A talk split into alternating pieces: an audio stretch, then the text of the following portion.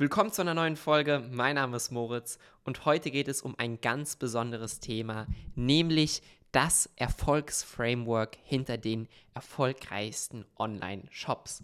Worauf warten wir also? Los geht's. Ads Insights, der Podcast mit Moritz Matzke für alle Facebook-Advertiser und Online-Marketer.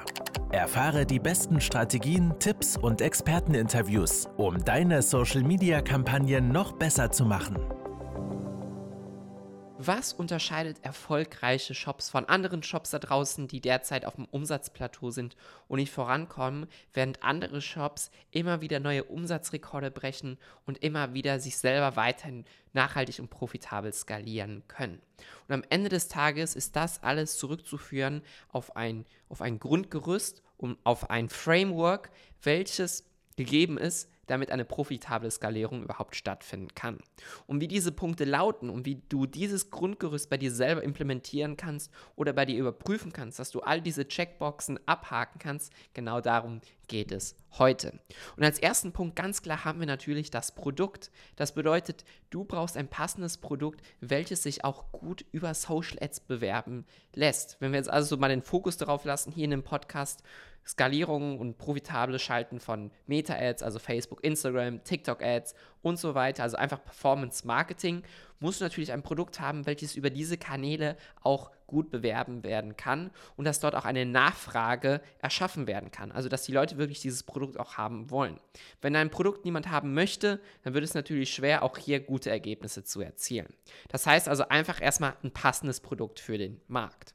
Dann zweitens natürlich seine Zahlen zu kennen. Also das Thema Unit Economics und dass du weißt, genau wie sehen deine Zahlen aus, was deine Marge angeht. Wenn du all deine Kosten mal zusammenrechnest, wie sieht dein ähm, Break-Even-ROAS aus? Wie sehen deine Break-Even Customer Acquisition Costs aus? Hast du überhaupt ein Produkt, worauf du dich auf den Customer Lifetime Value fokussieren kannst? Oder geht es bei dir vielmehr um einen einzelnen Kauf und musst dadurch versuchen, so hoch wie es nur geht, den durchschnittlichen Warenkorbwert nach oben zu kriegen? Das heißt, die erfolgreichsten Shops da draußen kennen ihre Zahlen bis ins letzte Detail und wissen genau, wo die Hebel liegen, um hier noch weiter voranzukommen. Das also als zweitens.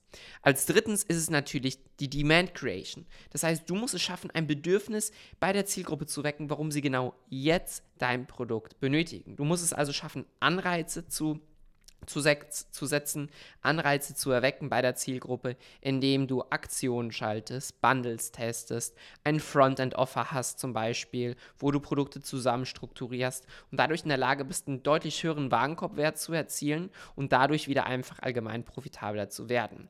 Das musst du aber nicht machen. Immer wieder sehen wir auch Brands da draußen, die einfach nur mit dem Bewerben ihrer einzelnen Produkte super profitabel sind und durch ein tiefgründiges Zielgruppenverständnis dadurch in der Lage sind, noch besser, noch genauer eure Zielgruppe zu erreichen und somit ihre Produkte zu vermarkten, insbesondere auf einer emotionalen Ebene. Und das wäre eigentlich auch schon der nächste Punkt, nämlich ein tiefgründiges Zielgruppenverständnis. Das bedeutet, du musst exakt wissen, warum kauft deine Produkte deine Warum kauft deine Zielgruppe überhaupt deine Produkte und welche Werbebotschaften, Marketingbotschaften musst du in deine Ads reinpacken, in deine Werbetexte und entlang der verschiedenen Funnelphasen, um hier die beste Performance zu erzielen? Wenn du all diese Punkte abgehakt hast, dann geht es eigentlich, eine Content-Maschinerie aufzubauen, das heißt deutlich mehr Content zu produzieren, damit du auch genug Content zur Verfügung hast, um dem erhöhten Werbebudget entgegenzukommen.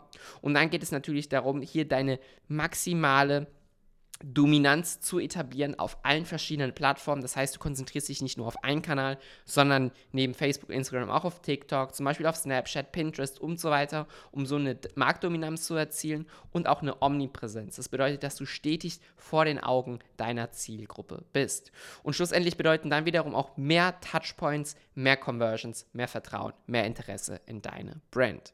Das ist so ungefähr das Grundgerüst, was da draußen die erfolgreichsten Online-Shops verwenden und was wir auch immer wieder in Beratungen gesehen haben, wenn all diese Punkte gegeben sind, steht eigentlich einer profitablen Skalierung nichts im Wege. Und ich wünsche dir natürlich alles Beste, diese Punkte eins nach dem anderen umzusetzen, um hier möglichst schnell zum nächsten Level zu kommen. Ich hoffe, die Folge hat dir gefallen. Wenn ja, dann abonnieren auf jeden Fall nicht vergessen. Und wenn du deine Brand auf das nächste Level heben möchtest, dann schau mal in die Beschreibung und vereinbare deine kostenfreie Beratung. Ich freue mich von dir zu hören und dir noch alles Gute. Bis dahin.